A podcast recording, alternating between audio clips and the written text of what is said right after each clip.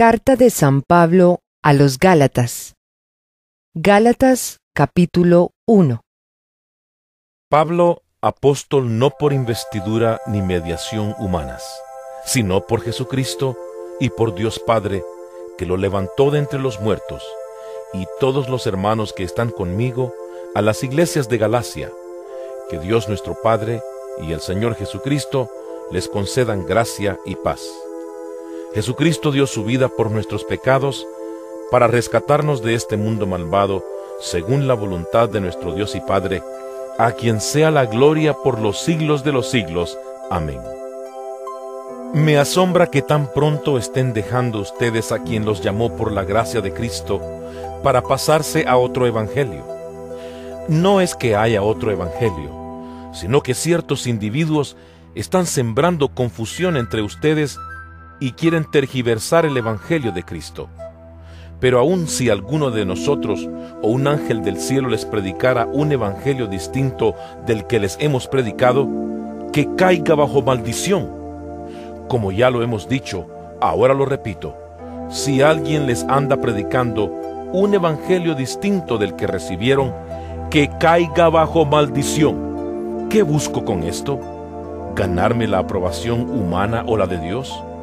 ¿Piensan que procuro agradar a los demás? Si yo buscara agradar a otros, no sería siervo de Cristo. Quiero que sepan, hermanos, que el Evangelio que yo predico no es invención humana.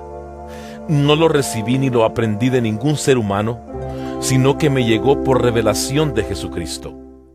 Ustedes ya están enterados de mi conducta cuando pertenecía al judaísmo de la furia con que perseguía a la iglesia de Dios, tratando de destruirla.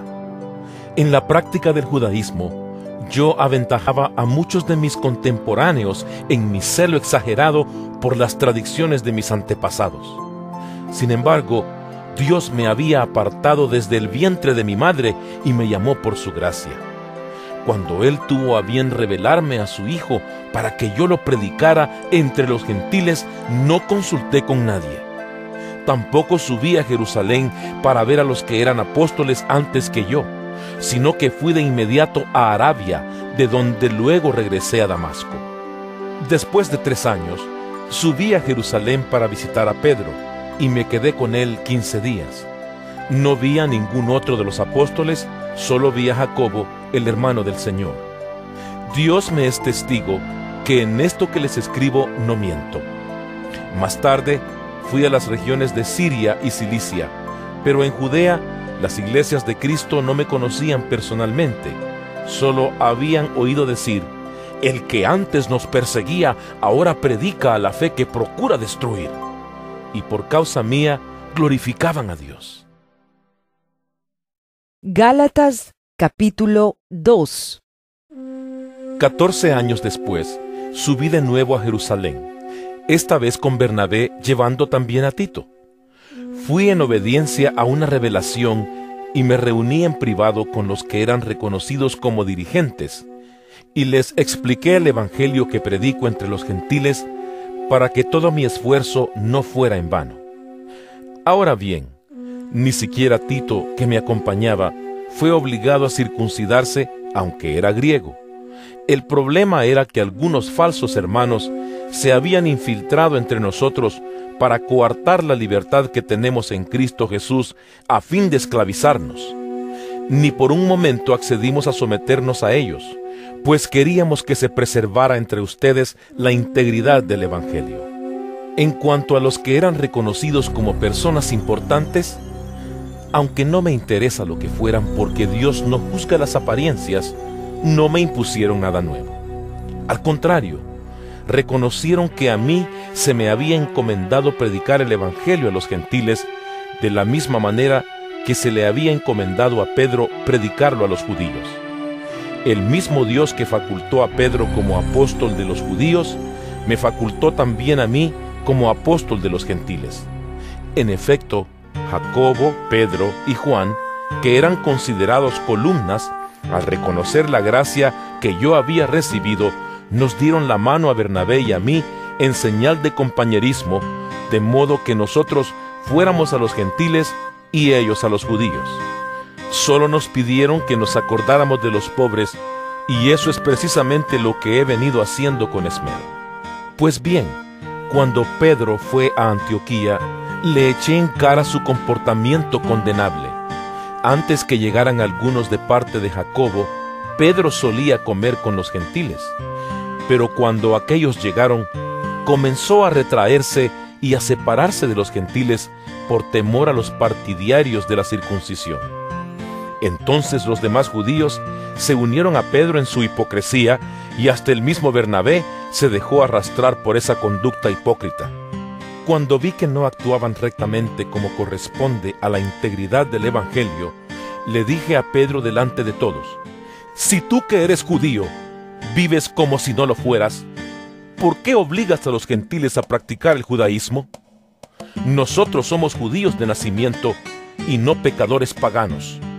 Sin embargo, al reconocer que nadie es justificado por las obras que demanda la ley, sino por la fe en Jesucristo, también nosotros hemos puesto nuestra fe en Cristo Jesús para ser justificados por la fe en Él y no por las obras de la ley, porque por estas nadie será justificado. Ahora bien, cuando buscamos ser justificados por Cristo, se hace evidente que nosotros mismos somos pecadores. ¿Quiere esto decir que Cristo está al servicio del pecado? De ninguna manera. Si uno vuelve a edificar lo que antes había destruido, se hace transgresor. Yo por mi parte, mediante la ley, he muerto a la ley, a fin de vivir para Dios. He sido crucificado con Cristo y ya no vivo yo, sino que Cristo vive en mí. Lo que ahora vivo en el cuerpo, lo vivo por la fe en el Hijo de Dios, quien me amó y dio su vida por mí. No desecho la gracia de Dios. Si la justicia se obtuviera mediante la ley, Cristo habría muerto en vano. Gálatas capítulo 3 Gálatas torpes.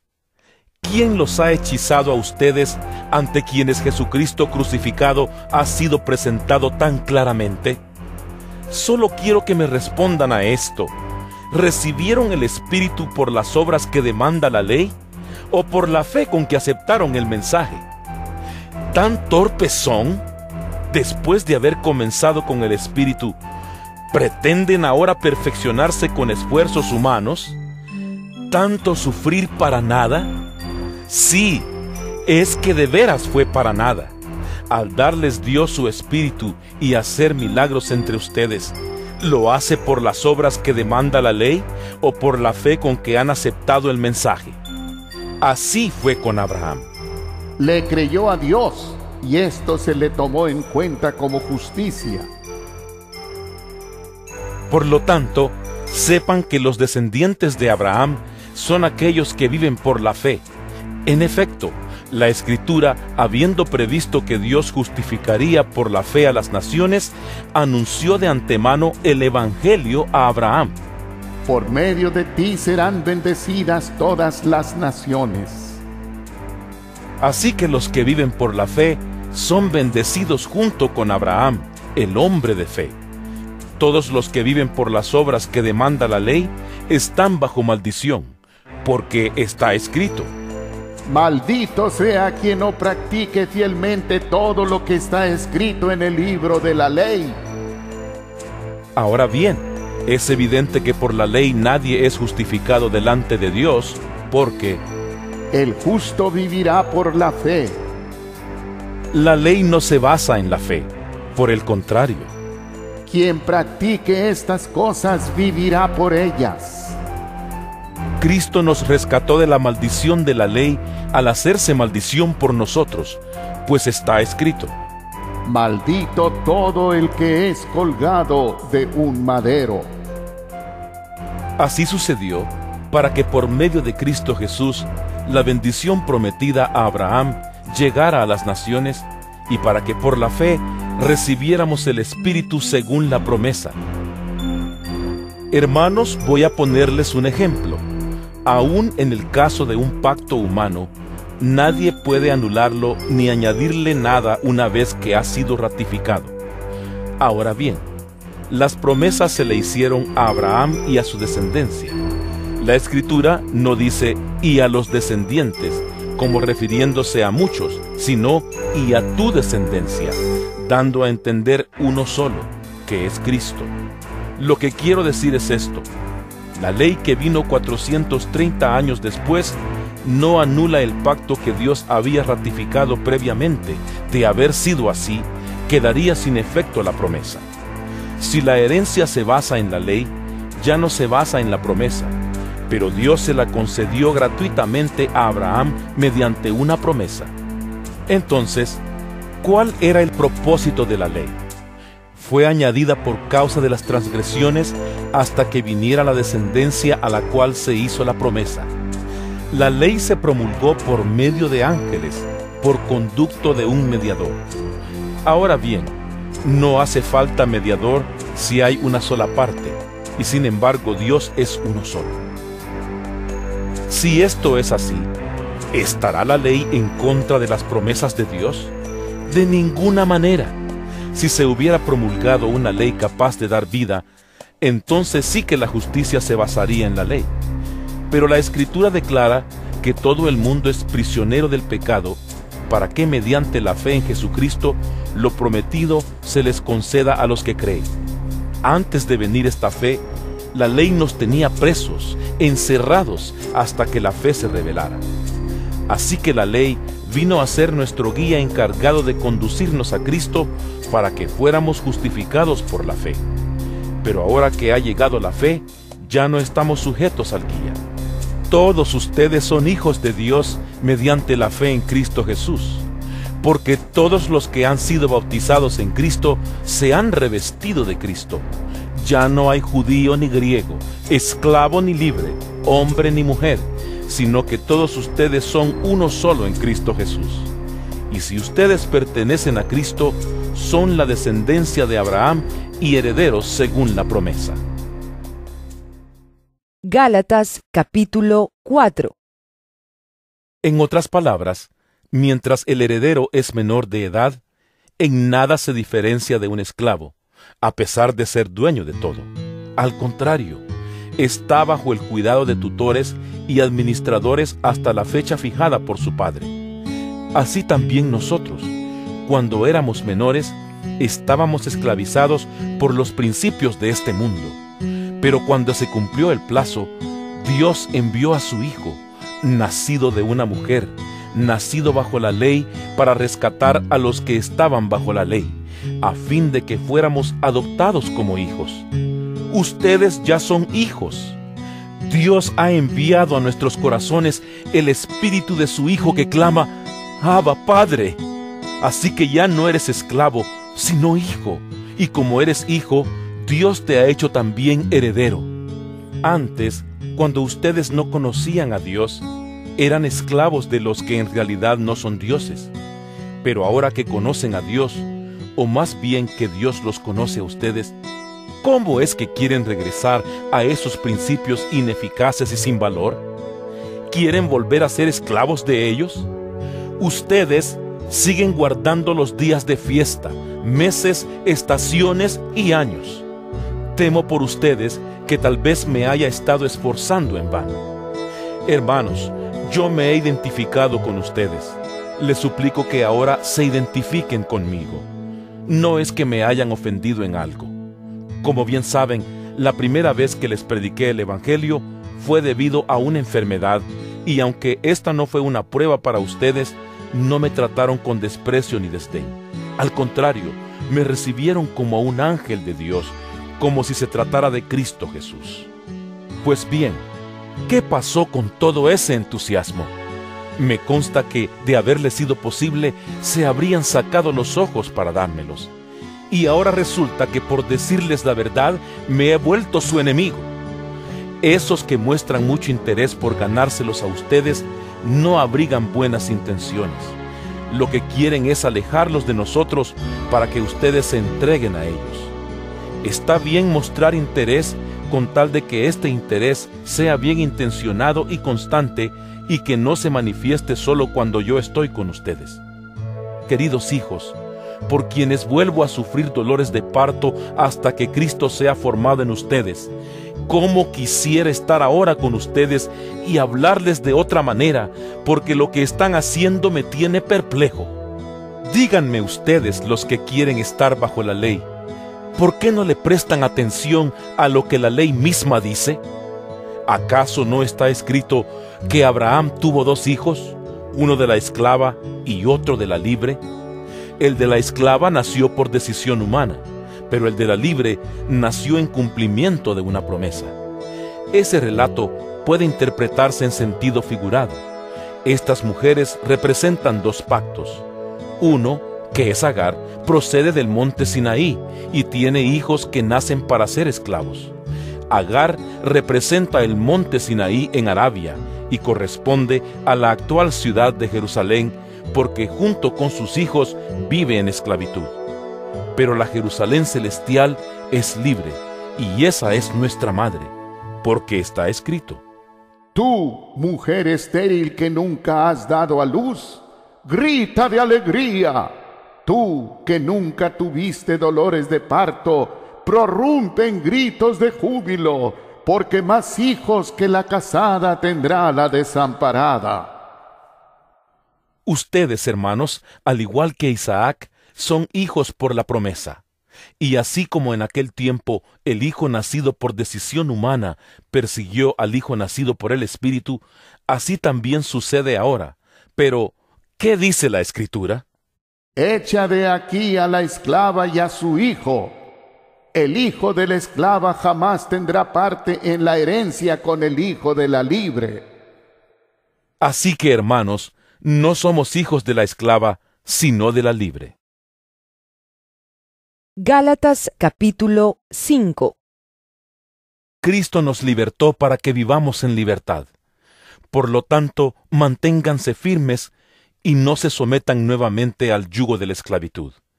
Escuchen bien, yo, Pablo, les digo que si se hacen circuncidar, Cristo no les servirá de nada. De nuevo declaro que todo el que se hace circuncidar está obligado a practicar toda la ley. Aquellos de entre ustedes que tratan de ser justificados por la ley han roto con Cristo, han caído de la gracia.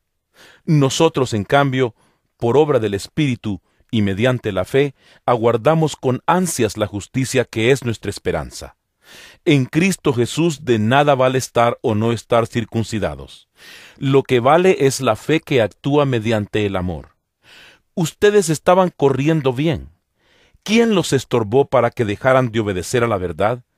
Tal instigación no puede venir de Dios, que es quien los ha llamado. Un poco de levadura fermenta toda la masa. Yo por mi parte confío en el Señor que ustedes no pensarán de otra manera. El que los está perturbando será castigado, sea quien sea. Hermanos, si es verdad que yo todavía predico la circuncisión, ¿por qué se me sigue persiguiendo? Si tal fuera mi predicación, la cruz no ofendería tanto. Ojalá que esos instigadores acabaran por mutilarse del todo. Les hablo así, hermanos, porque ustedes han sido llamados a ser libres pero no se valgan de esa libertad para dar rienda suelta a sus pasiones. Más bien, sírvanse unos a otros con amor. En efecto, toda ley se resume en un solo mandamiento. Ama a tu prójimo como a ti mismo. Pero si siguen mordiéndose y devorándose, tengan cuidado, no sea que acaben por destruirse unos a otros. Así que les digo, vivan por el Espíritu y no seguirán los deseos de la naturaleza pecaminosa, porque ésta desea lo que es contrario al Espíritu, y el Espíritu desea lo que es contrario a ella. Los dos se oponen entre sí, de modo que ustedes no pueden hacer lo que quieren, pero si los guía el Espíritu, no están bajo la ley.